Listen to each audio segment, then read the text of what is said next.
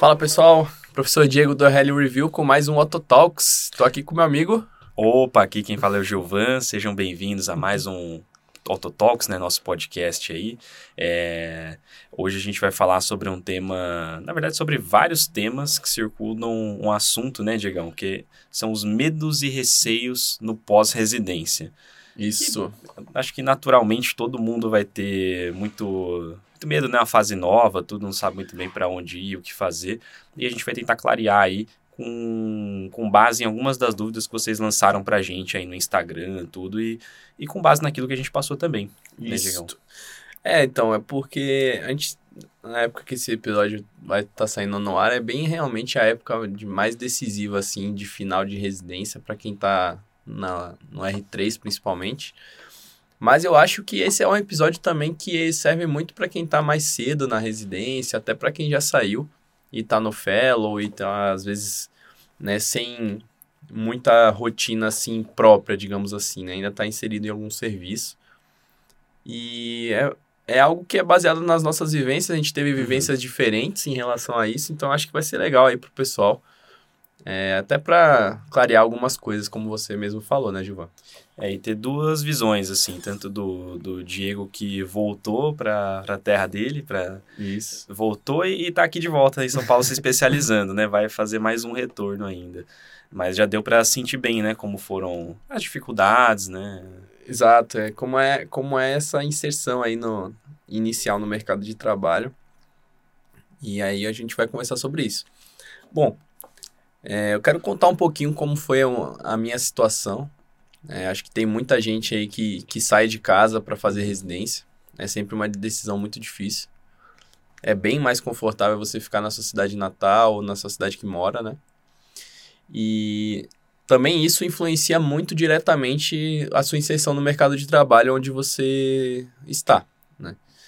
Logicamente que as primeiras oportunidades, imagino, que surjam ao longo da residência, né? Uhum. É, Talvez não no início, porque a, as pessoas ainda estão te conhecendo, mas conforme a residência caminha, aí é, os convites aparecem, os chefes, né, às vezes abrem algumas portas, você acaba começando a trabalhar, mesmo até um, um pouco antes de, da residência acabar, já começa a conhecer ali o serviço ao qual você é convidado. E para quem sai de, sai de casa com a pretensão de voltar, é bem diferente, né? Então, para mim foi assim, eu, eu acho que, não sei se todo mundo sabe, mas eu, eu me formei médico em, em Salvador, na Bahia, e vim fazer residência em São Paulo. Mas já sabendo que eu gostaria de voltar para Salvador, né? É, até inicialmente até pensava assim que se caso surgisse algo muito bom aqui em São Paulo, até cogitaria ficar, mas ao longo do tempo eu fui percebendo que o, a, o meu estilo de vida era mais compatível com lá do que com aqui. Né? Não que São Paulo seja uma cidade ruim, pelo contrário, é uma boa cidade para se morar. Mas algumas coisas eu não gostei e tal, e enfim, não vem ao caso detalhar isso. E essa reinserção é, lá, na, lá em Salvador, né, ela acabou surgindo após um após um convite, né, que eu tive de um de um, de um otorrino lá de Salvador, né?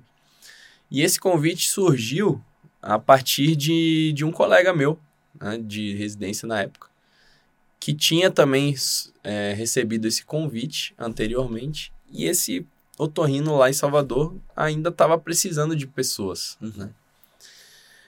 E aí eu acho que é o primeiro ponto, porque quando ele chamou é, esse meu colega, esse meu amigo, ele procurava algum profissional bom que estivesse uhum. saindo de São Paulo e voltando e retornando. E aí, na época, os preceptores lá da residência indicaram ele.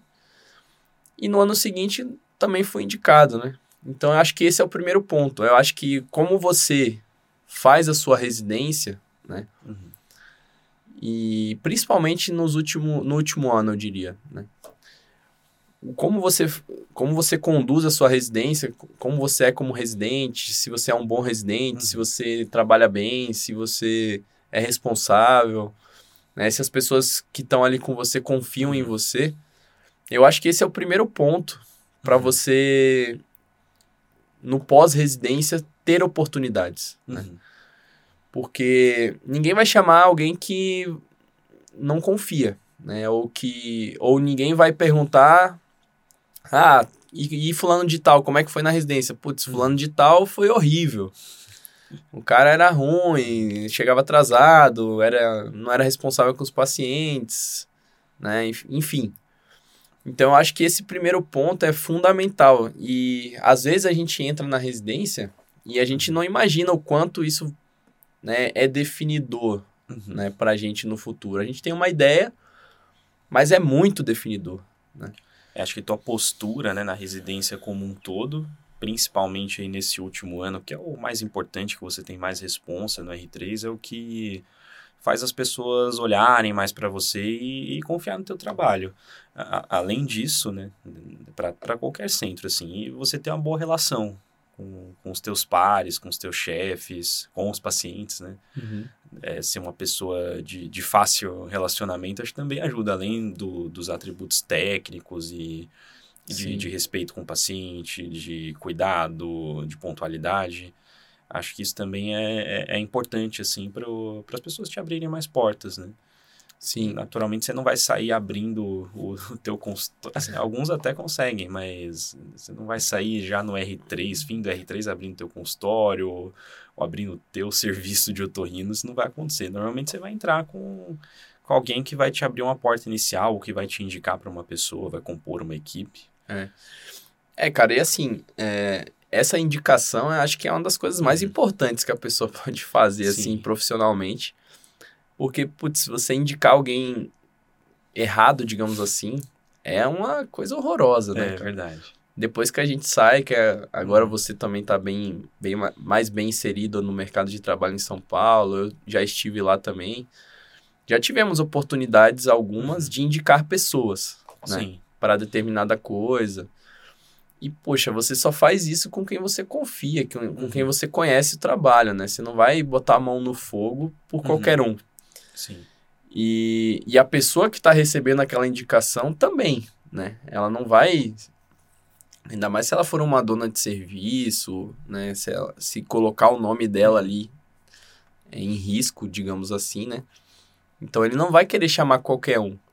Uhum. Ele vai chamar quem ele conhece ou quem, ou quem ele confia e Uhum. ele perguntou e a pessoa foi lá e, e Uhum. deu o aval, sabe? Então acho que já começa por aí. Eu acho que a pessoa Uhum. Que. Principalmente quem, tá, quem quer ficar onde tá fazendo residência, né? Eu acho que ela já tem que começar desde o primeiro dia de residência pensando que aquilo ali é o laboratório pro futuro dela Uhum. não só da parte técnica da profissão, que isso é nem precisa ser discutido, mas também para a inserção dela posteriormente. Uhum. Claro, vão ter pessoas que têm mais condição, ou que já têm, né, é, parentes aí na- no Uhum. ramo, que já tem uma, um caminho já mais trilhado. Mas isso é a minoria dos- das pessoas, Uhum. né? A grande maioria vai precisar começar por algum Uhum. lugar Sim. não vai, às vezes, conseguir do zero Uhum. começar, até porque você até pode começar, mas você vai precisar pagar as contas e as contas. Uhum. é, e no início não vai dar para você pagar as contas, porque Uhum. o, o nome você só constrói com o tempo. Né? É, então eu acho que uma das grandes viradas de chave que a pessoa tem que ter ao entrar na residência é, é isso: é você imaginar-se né, naquela, naquele âmbito daquela cidade, naquele ambiente de trabalho ali, e sua carreira sendo construída já desde o primeiro dia da residência. Uhum. Eu acho que esse, é- esse é um ponto fundamental e isso me favoreceu muito, né? Nesse retorno aí para Salvador. Porque, como eu falei, a pessoa foi lá, perguntou, perguntou para esse amigo meu, né? Mas perguntou para outras pessoas Uhum. também, né? Que tinham tido contato comigo Uhum. e ele conhecia. E as pessoas deram um aval, né? Uhum. Porque eu, realmente, modéstia à parte, eu fiz uma boa residência. Uhum. E principalmente no meu último ano, eu acho que dei um pouco de salto de qualidade, assim, é, em, em relação aos outros dois anos. Não, foi bem todos, cara. Ah, se você não vale. E aí, cara, Então, eu acho que esse é um ponto que, que foi realmente decisivo, assim. Acho que nada existiria do que, eu, do que eu fiz lá em Salvador, nesses dois anos. Claro que teve um de pandemia, que acabou complicando um pouco, mas principalmente no meu primeiro ano, nada teria existido se eu não tivesse tido Uhum. esse aval que surgiu de uma residência bem feita. Sim, é. Tem que pensar que a residência é aquela. Depois que a gente sai da faculdade, às vezes aquele professor de uma matéria básica, tudo não vai ser o cara que vai te abrir uma oportunidade. Você está indo para outra área completamente diferente. Agora, na residência é o teu primeiro passo ali na, na especialidade. Então, você já, já é começa a virar otorrino naquele primeiro dia, inclusive na tua vida profissional. Então, vai ser um laboratório, uma vitrine, assim, para as pessoas te verem também, te ajudarem a fazer muita amizade. E pra você, como é que foi essa? Agora, no Uhum. lado de quem ficou na cidade, né? Ah, Que sim. fez residência. É, então, É, pra Essa questão aí da, da influência da residência, assim, pra você. Sim, pra mim eu acho que é, é bem mais fácil quando você já, por exemplo, eu nasci, fui criado aqui em São Paulo mesmo, então eu já imaginava mais ou menos, claro que eu não tinha noção de como que ia ser minha vida profissional, mas eu já me imaginava ficando aqui, né? Então até, pelo menos a princípio, eu vou, vou continuar morando aqui. É, e aí meus primeiros empregos como otorrino realmente foram os chefes ou veteranos que, que indicaram. Então, a partir deles, por ver onde eles trabalhavam, inclusive consultório, é, foi, foi justamente com chefes que, com quem eu tinha contato ali no dia a dia da residência e os veteranos com quem eu tinha contato que me indicaram, assim, falaram, opa, tem uma, uma vaga, tá precisando de um otorrino aqui, ou para um pronto-socorro, para um ambulatório, ou tem um horário de consultório disponível. Então, com certeza, foi totalmente atrelado aí a, aos contatos da residência. Ah, legal. E, e eu também acredito que eu, que eu fiz uma residência bacana, assim, me esforcei e tudo, principalmente no último ano também. Então, acho que isso con- contou também para para abrir mais portas. Mas essa turma toda é muito boa, né? Mas, mas eu acho que vale a pena dar essa, esse gás aí para Não, É, com certeza. não só por, por valor, assim, de você né, se, ter essa ideia, assim, de, pô, eu fui bem, né, ajudei meus pacientes, tudo, mas também pensando no, em colher esses frutos, né? Exato. É, e aí uma outra, uma outra questão, né? Nesse, nesse tópico de, Uhum. de você se inserir num lugar diferente, que foi até uma pergunta que mandaram pra gente lá no, no Instagram, agradeço a participação já desde já. É, tipo, como você faz esse retorno? Uhum. É, imaginando imaginando que não haja convites, Uhum. né, como o, o que eu recebi, mas enfim, Uhum. como é que eu faria? Ah, só posso te interromper. Você já Diga tinha o CRM lá da Bahia Já, primeiro, né? Já fui formado você- lá, já tinha, É. tinha o CRM lá e transferi pra cá, Transferiu depois pra cá, uhum. retransferi. E agora você tem... Mas você tem, tipo, do- dois CRMs, Eu tenho assim. duas inscrições, ah, é. legal, legal. Atualmente tenho duas inscrições ativas até. Uhum. E aí, então retomando assim, como é que eu faria essa reinserção, né? Como é que eu imaginaria o caminho a ser feito, né? Eu acho que o primeiro de tudo a gente já falou que essa questão da residência é fundamental. Mas eu sentiria, né, primeiramente, como é que é o mercado de trabalho na cidade que eu moro, né? Uhum. Quero morar, né, na verdade. É, até para isso me programar, por exemplo, uma complementação especializada Uhum. né, após a residência. Então, assim, por exemplo, se eu for para um interior de estado, Uhum. que geralmente as, as cidades são menores, né, você não tem tanta complexidade de atenção à saúde, de repente não tem muito especialista para atuar com você, Uhum. você não vai fazer cirurgias maiores, Uhum. Talvez uma, uma, uma complementação especializada seja algo até supérfluo em alguns Uhum. casos, se a sua formação for boa, né?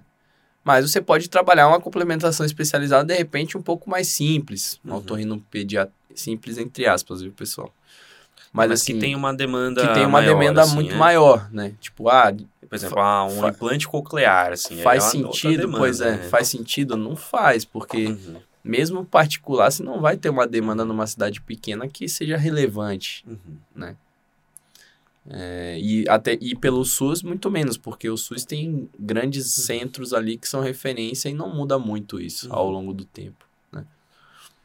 Faz sentido você pensar numa base de crânio? Poxa, não sei, acho que não, porque É. É, você precisa de uma rede hospitalar boa, uma UTI Uhum. boa, profissionais que saibam lidar com esse com tipo de Uhum. complicação, né? Então, às vezes, uma otorrinopediatria, por exemplo, te, te agrega muito mais, Uhum. sabe? Então, primeiramente, eu sentiria ali como é que é o mercado de trabalho Uhum. em relação aos profissionais que existem naquela cidade, né? Então, poxa, lá na cidade que eu tô buscando não tem, Uhum. pô, não tem ninguém que faça tal coisa, Uhum. né? Ou tem um espaço para crescer em tal área. Então, isso seria a primeira coisa. Uhum. Né? A segunda coisa, agora a gente está falando, né, no momento atual não tem como deixar de falar, é o posicionamento na rede social. Uhum. né? Posicionamento na rede social tem que ser um posicionamento que é que se eu tivesse a cabeça de hoje eu já teria já estaria fazendo desde a época da residência, sabe? Não para durante a residência falar que eu já sou otorrino, que eu já Uhum. tenho conhecimento, mas para mostrar para as pessoas, né, da onde eu quero morar, divulgar, né? Sim. Que eu tô ali naquele caminho, Uhum. né? E que elas vão poder contar comigo quando eu voltar, sabe? Uhum. Que eu tô fazendo uma boa formação, que eu tô numa residência, né? Que é bem conceituada, Uhum. né? Que eu faço tal e tal coisa no meu dia a dia.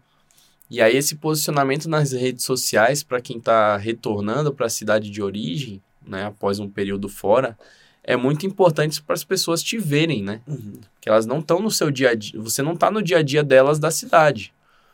É, elas não estão te vendo lá atuando. Então você tem a rede social como uma ferramenta para Uhum. as pessoas voltarem a lembrar de você.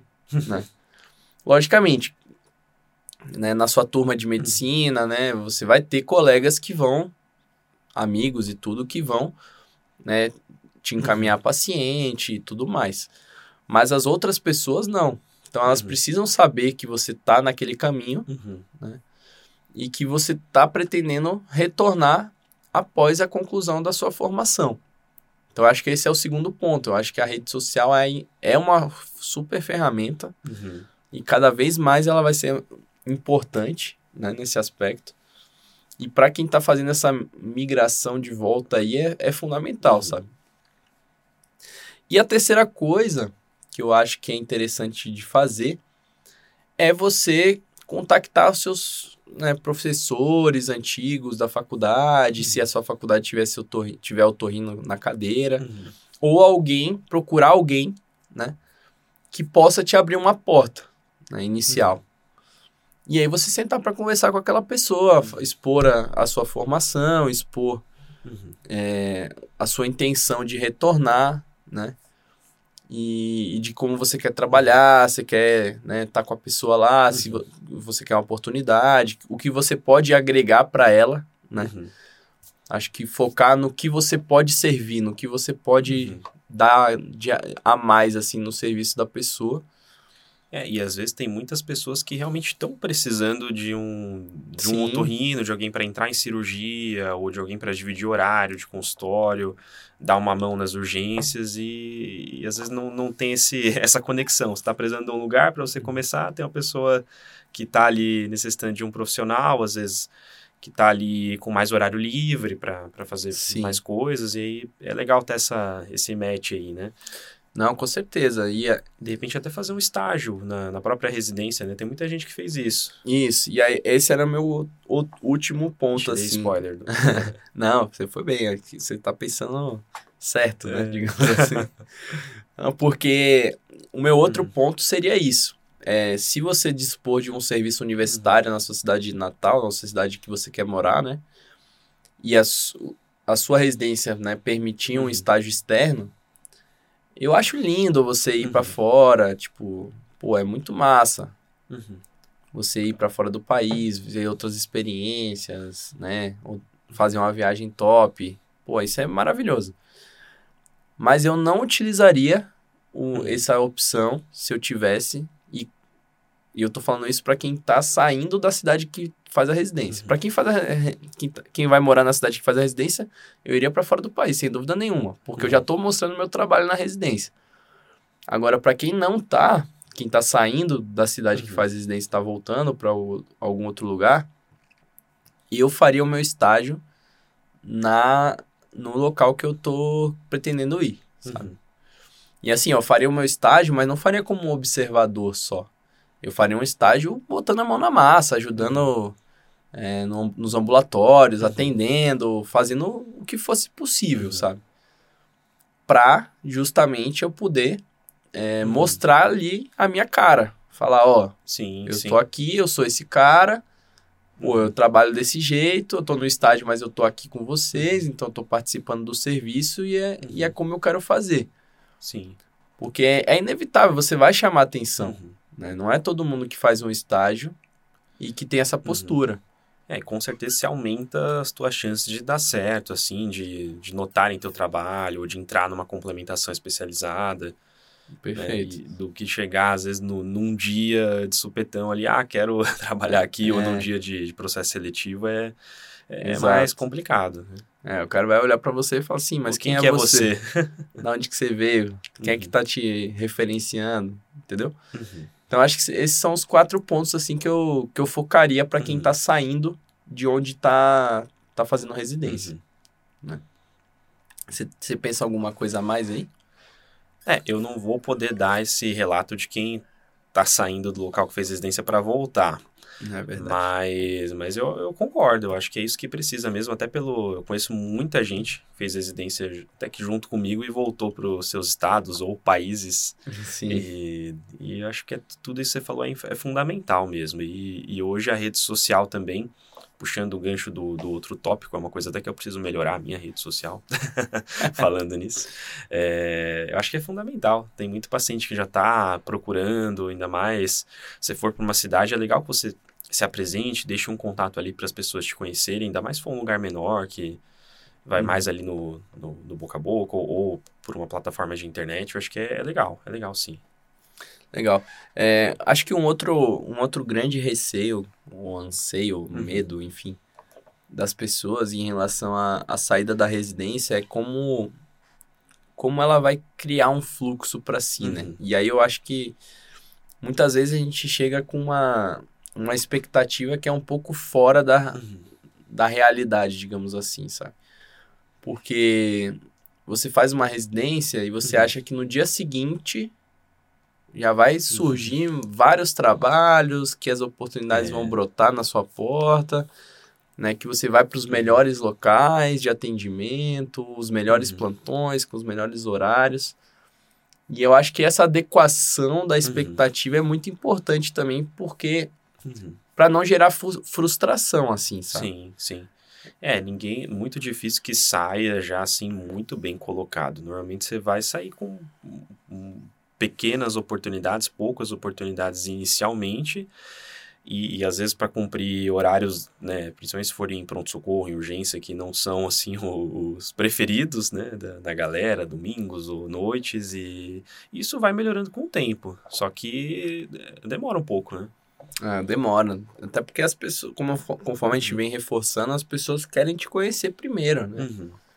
Então, por mais que você, né, de repente Uhum. tenha sido referenciado por alguém, é, isso é um ponto importante, mas o seu retorno é que vai Uhum. fazer com que você é, crie nome, Uhum.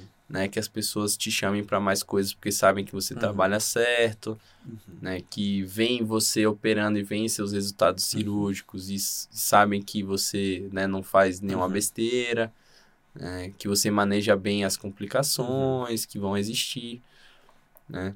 E eu acho que essa adequação também a- de expectativa Uhum. É importante, porque você vai comer um pãozinho ali que tá amassado, Uhum. aquele pão dormido, mas depois você vai aumentando con- conforme o tempo passa, a- aumentando a qualidade do seu tempo de trabalho, né? E os locais também, né? Sim. É, e, e, e às vezes tem aqueles locais que são pontes para você ir para um outro local que você deseja mais. Por exemplo, a- as urgências às vezes fazem parte ali do teu início de vida de consultório, de ambulatório, por exemplo, para você ganhar teu dinheirinho e para angariar alguns pacientes, né? Tem muito paciente da urgência que eu acompanho até hoje, assim, que eu encaminhei para mim mesmo em regime ambulatorial e, e acompanho. Acho que foi, foi legal, assim, não é tudo dá para você aproveitar assim de maneira a, a referenciar mais pacientes, a divulgar, vai no plantão com cartão, Eu acho que isso é bacana, assim, tenha um lugar, assim, onde você possa atender os pacientes, nem que seja um local alugado ou consultório de alguém, isso eu acho que vale muito sim, a pena. Sim, com certeza. Bom, um outro tópico que eu que eu acho que é interessante da gente discutir é a questão das cirurgias. Né? Ah, sim. Já era. Putz, minha primeira cirurgia, assim, fora do, do âmbito de residência, sem ter alguém acima, assim, para orientar, você fica muito preocupado, assim. Você sabe que... Eu sabia que ia dar conta, assim, não era uma cirurgia muito complicada, acho que era uma endonasal bem simples, mas você fica meio assim, putz, agora sou eu. pois é, e como é que foi para você essa experiência, assim? Putz, mas foi legal, assim, depois que dá tudo certo, é legal. mas gera uma preocupação, assim. É legal do otorrino que a gente está sempre, mais, quase sempre em duplas, assim, tem um, alguém da equipe para te auxiliar e é, e é extremamente recomendável que você chame alguém mais experiente para você, que você para entrar na, nas cirurgias inicialmente alguém que você fala, pô, esse cara já está acostumado a operar, se der algum chabu aqui, eu, eu vou ter a quem recorrer. Isso eu acho que é legal, mesmo que você se sinta confiante, mesmo que seja ah, uma amígdala, uma coisa assim, acho que não compensa você ir lá de cara sozinho ou, ou com um residente ou com alguém no, que tem assim o mesmo conhecimento que você. Eu acho que vale a pena sempre chamar alguém e as pessoas normalmente se ajudam. Né? Fala, pô, tem uma cirurgia lá, fala com um veterano ali que vai te ajudar. É, então, eu também lembro da minha primeira cirurgia. Todo mundo vai lembrar, né? Da primeira cirurgia fora. Rapaz, eu não dormi uns dois dias direito, eu acho. e eu ia operar uma adenoamígdala, né? Era uma criança ainda por cima. Uhum. E aí, putz, criança, você sabe, pô, vai, é. vai evoluir bem, uhum. mas se aconteceu algo, algo ruim, é muito ruim, né? é, né? Porque é sim. criança. então, e vai sangrar, ou vai tem então, coisa? Poxa, foi assim, velho. Foi uns dois dias sem dormir direito, né? Tenso. É... Curiosamente, no R3 eu tinha. Fazia. Logo que eu saí, né? Tinha, fazia algum tempo que eu uhum. tinha feito adenamídola, porque. Né, era mais cirurgia do R2, na R3 uhum. eu fiz a amígdala para fazer o volupalato, mas eu tinha rodado no estágio uhum. alguns meses antes. E aí, quer queira ou quer não, você uhum. fica ali um pouco meio frio, né? Então, sim, demora sim. da cirurgia engrenar e tal. É até às vezes para pedir material, você vê, é, você vê no, no meio, tá faltando alguma coisa ali. É, às vezes você não pensou em, é, em, tal passo e você fala... Não tá medular, né? Não tá medular ainda, é. pois é. E aí, putz, eu demorei pra caramba nessa, nessa, nessa cirurgia. É, hoje em dia, claro, com mais experiência, totalmente diferente. Mas é uma das dos grandes receios é como, uhum. como você cria segurança para operar, né? Uhum. Eu acho que assim, 100% de segurança acho que nunca vai acontecer, né? Uhum. Você sempre vai ficar preocupado. É, sempre mas... vai ter um um estressezinho basal, é, que é bom. porém saudável. Que é bom é, para você é, ficar ligado. Exato, assim, para você lembrar, pô, tem que fazer isso, lembrar de tal material, é. tem que tirar esse tanto, cauterizar e Exato. Orientar desse jeito, cuidado, sinal de alarme, isso e aquilo. Isso é bom, ter esse estressezinho. É, então, e aí eu acho que, assim, para você né, criar isso, primeiro, você vai ter que ter um volume cirúrgico, uhum. né? É, isso é muito importante para o uhum. cirurgião, né? Tanto para habilidade manual, quanto até para própria para você uhum. ter paz, né, na hora de, de operar Sim. e e, e depois no pós-operatório também uhum. você saber que você fez aqueles os passos corretamente, que uhum. tá tudo no melhor cenário para não, não gerar uhum. nenhuma complicação, né? Mas você precisa operar, uhum. né? E aí a, muitas vezes as pessoas têm muito receio de, de retomar essa essa rotina de cirurgia, uhum. porque na residência você está respaldado ali por. N pessoas né, ao seu lado e acima de você, que quando se acontecer qualquer problema, uhum. você vai ter alguém para te salvar, entre aspas, né? Uhum. Mas para perder o medo, para criar segurança, você tem que se expor. Eu uhum. acho que uhum. essa é a primeira coisa, né? Exato. Acho que a segunda coisa é o que você falou, se você tiver condição de ter alguém mais experiente ali do seu lado, um amigo ali da, res, da residência mais velho, ou enfim, alguma outra uhum. pessoa que possa entrar com você para te também te uhum. trazer um pouquinho de segurança, porque você vai estar com alguém mais experiente, Sim. né? E acho que uma das uma outra coisa importante é você criar uma rotina. Uhum. A gente vê assim nas nossas residências, cada chefe tem ali seu passo a passo, Uhum. que às vezes você fala, você pensa assim, poxa, é muita mania isso aí. né? É muita coisinha, muito detalhinho, mas é, é- o cara é cheio de mania. Mas, cara, isso aí é muito. Eu, eu com o tempo, eu passei a perceber que isso aí é muito legal, muito É, importante. você julga até você criar as suas, né? Exato, exatamente, perfeito. Então, tipo assim, é você criar uma rotina ali na, naquela cirurgia específica de primeiro você faz isso, em segundo você faz aquilo, terceiro você faz isso, quarto você faz aquilo, no final você revisa tudo Uhum. e aquilo ali você repetir centenas e centenas, né, várias e Uhum. várias e várias e várias vezes, isso minimiza muito Uhum. a chance de acontecer alguma coisa ruim. Uhum. né? Porque técnica, técnica você vai refinar ao longo do tempo. E a curva de aprendizado do cirurgião Sim, é logarítmica infinita, Uhum. Né? E rotina minimiza não só essas intercorrências técnicas, minimiza estresse do cirurgião. Que, Sim, que o cara que não tem ali uma, uma ordem no negócio, que, ah, putz, não tem o material, esqueceu, vai gerando estresse. Isso é... É, exatamente. Isso pode gerar mais intercorrência. Exatamente. É, E eu acho que se, eu- se eu puder dar um, também um conselho aqui para de uma experiência pessoal minha, Uhum. que eu acho que também é fundamental. Isso é uma coisa que meu chefe lá de Salvador fala. Que quando a pessoa não tá bem mentalmente falando, né? Não opera. Uhum. Adia a cirurgia. Uhum. Isso é uma coisa que esse meu chefe me fala, assim, Uhum. assim, de vez ou outra que a gente conversa de cirurgia, ele fala, ó, se você não estiver bem Uhum. mentalmente, você tá estressado, você brigou com a namorada, com o namorado, Uhum. é, aconteceu alguma coisa ruim na sua vida, né, adia a cirurgia. Porque se você operar estressado, se operar fora, Uhum. com fora de foco, a chance de você de acontecer alguma coisa né, ruim é Uhum. muito alta. Uhum. É, isso é mais pura verdade. Uhum. Em 2019 lá eu passei também por uma situação familiar ruim com minha mãe. E foi uma época, foi a época que eu tava voltando para Salvador. Uhum. E as coisas estavam começando a acontecer em relação a cirurgias e tal. Só que eu tava vivendo, vivenciando esse estresse, minha mãe não morava em Salvador, eu tava tendo que manejar, né, Uhum. à distância essas coisas. E aí eu a- agora fica mais fácil de ver, né? Claro, com a distância do tempo você a- analisa melhor as coisas. Mas era uma época que, que eu tava é, com uma rotina de trabalho intensa, com essa questão né, familiar também importante. E foi, foi um período que as minhas cirurgias não andavam bem assim, Uhum. sabe? Eu nunca tive nenhuma complicação nesse período. Uhum. Mas eu me expus de uma forma que eu poderia ter aumentado minha chance de, Uhum. de complicar Sim. eram cirurgias que eu ficava mais facilmente irritado, por Uhum. exemplo, né? Que às vezes você não tem a- paciência ali Uhum. necessária para uma refinação de técnica, Sim. né? Que às vezes você tá ali descolando um septo, que você pode Uhum. até descolar um pouquinho melhor e tal, para Uhum. preservar mais, mas você, enfim, perde um pouquinho da paciência e vai, sabe? Então essa é uma coisa que eu vivenciei que eu acho muito importante é, para quando você sair.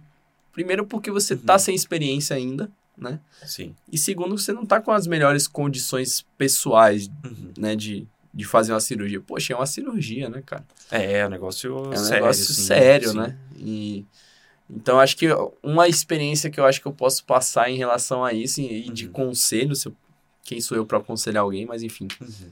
de, de vivência, essa essa questão da Aham. saúde mental é muito muito importante mesmo, assim, sabe? Sim, sim. Pro cirurgião é fundamental, assim, o cara tem que estar numa noite bem dormida, né? O cara Uhum.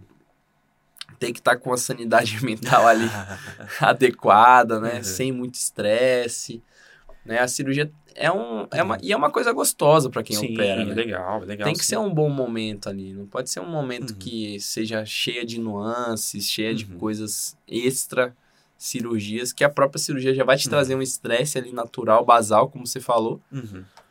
Mas, poxa, você adicionar isso, coisas externas, é Uhum. muito ruim, né? Sim, sim. É engraçado que eh, hoje, quando eu faço minha cirurgia, eu até eh, tenho uma rotininha, assim, talvez um pouco de toque, assim, mas eu me sinto bem fazendo. É, eu sempre vejo, assim, pô, quanto que eu me hidratei, principalmente para cirurgia mais longa.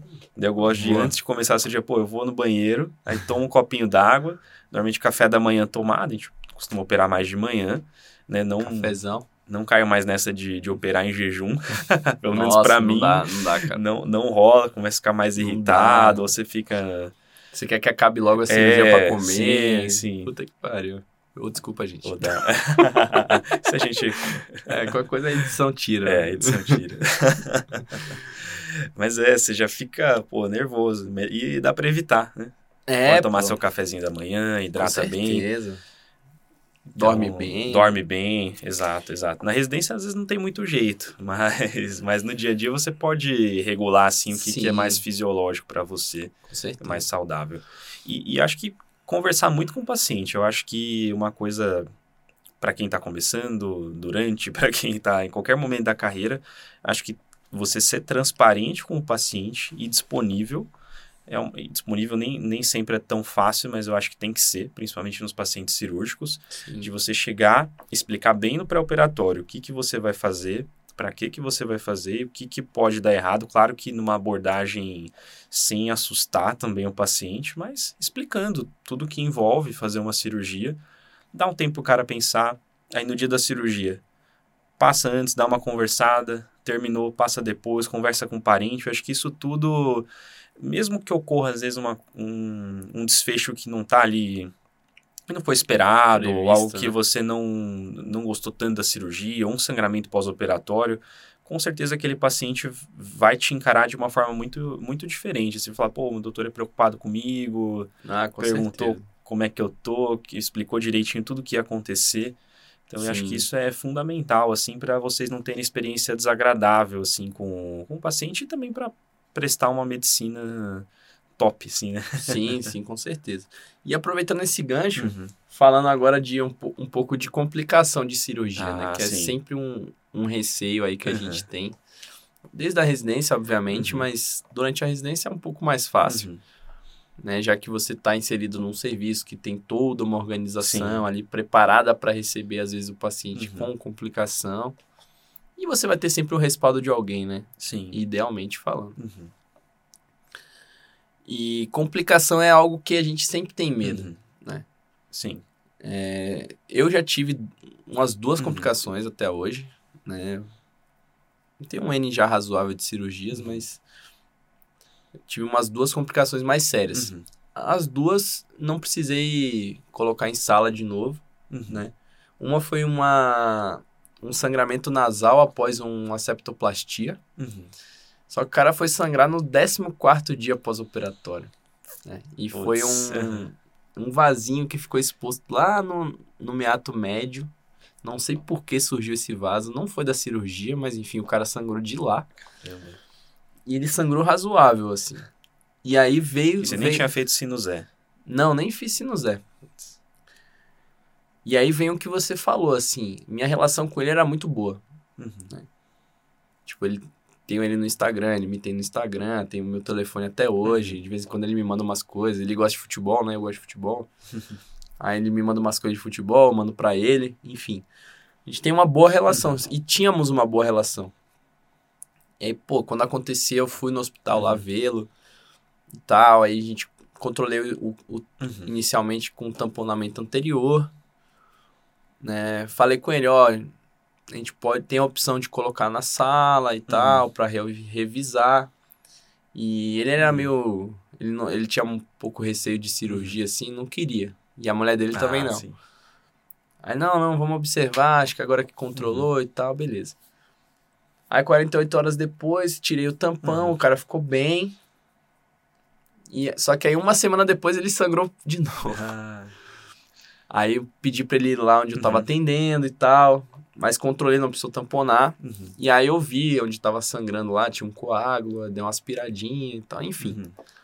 E aí, deu tudo certo. Uhum. Né? Esse foi o primeiro caso. O segundo caso já foi um sangramento de, após a amidalectomia. Ah, sim. O cara que tinha uma amígdala Uhum. grau 10. Era é, impressionante, assim. Tinha uma apneia super grave. Era um adulto jovem também. E, e aí ele sangrou, só que ele era do interior do estado. Então ele sangrou na cidade dele, que era uns 200 quilômetros de Salvador. Aí até ele chegar em Salvador, transferido, demorou umas 6 horas. Uhum. né, do momento que iniciou o sangramento. E aí quando eu fui vê-lo também, já tinha parado, né? E foi a, foi a mesma coisa com ele, assim, conversei com ele, falei, ó, dá pra gente colocar na sala, revisar e tal.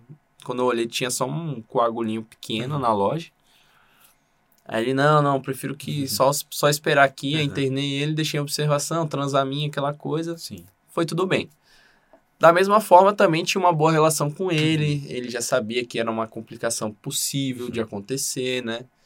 embora seja raro as uhum. complicações de amidalectomia, não, é, eu sempre falo assim, a, é, me perguntam, ah, a cirurgia é simples? Não, não, simples é não fazer nada. É.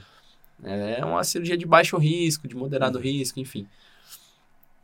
Mas chance vai ter, é raro, mas vai ter, uhum. né? E, e eu, aí que vem uma, uma questão que é interessante.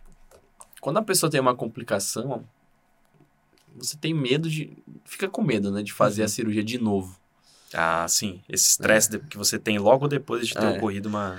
E aí eu acho importantíssimo a pessoa fazer. Uhum. Tipo, ali, no outro dia, se, se der.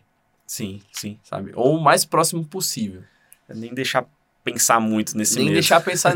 porque senão, cara, você cria na sua cabeça um monstro. Uhum absurdo, sabe? Que vai te travar. Você já acha que o próximo vai sangrar. Você acha certeza. que o próximo vai ser com certeza um estresse que vai sangrar pior, que uhum. vai ser uma complicação mais séria.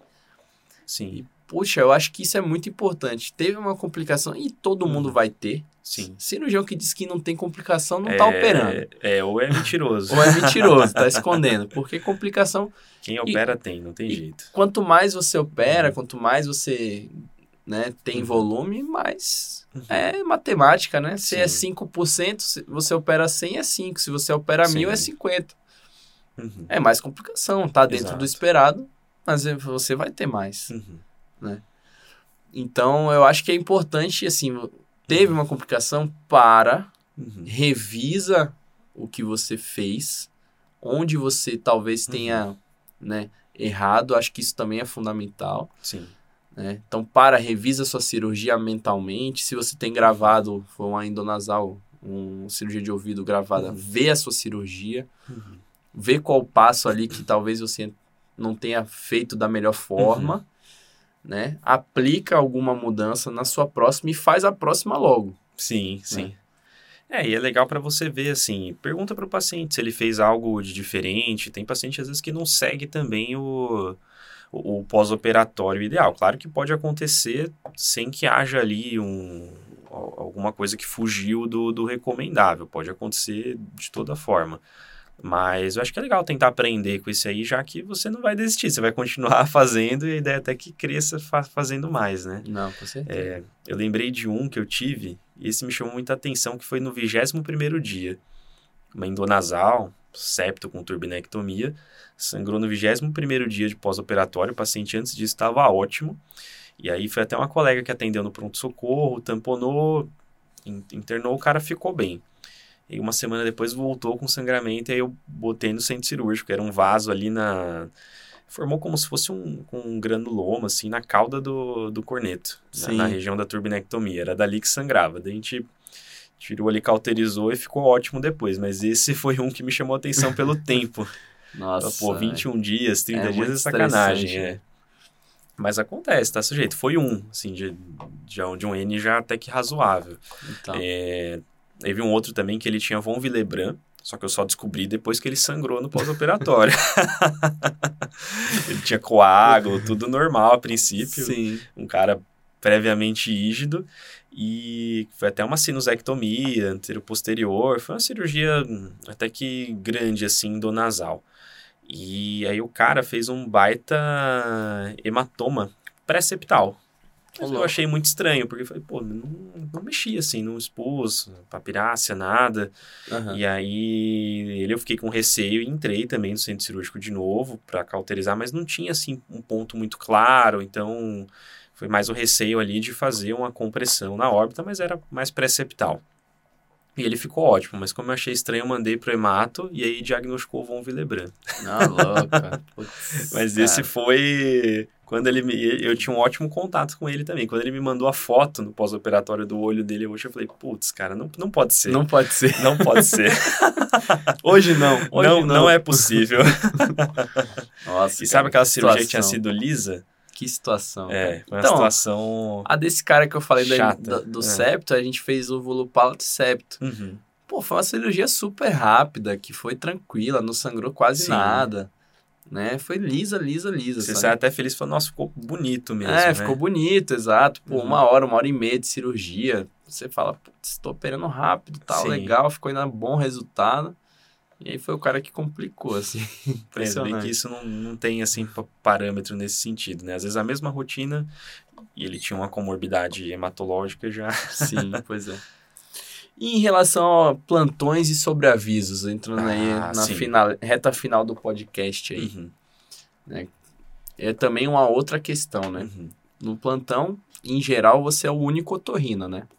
Na maioria dos lugares, é. É, na residência que você tem mais de um otorrino ali, Uhum. mais de um colega para te ajudar, tem o chefe que tá, né, ou de sobreaviso, ou lá Uhum. presencialmente, você vai discutir o caso. Mas no plantão não, no plantão é você. Né? Uhum. No sobreaviso é você também que vai ser chamado.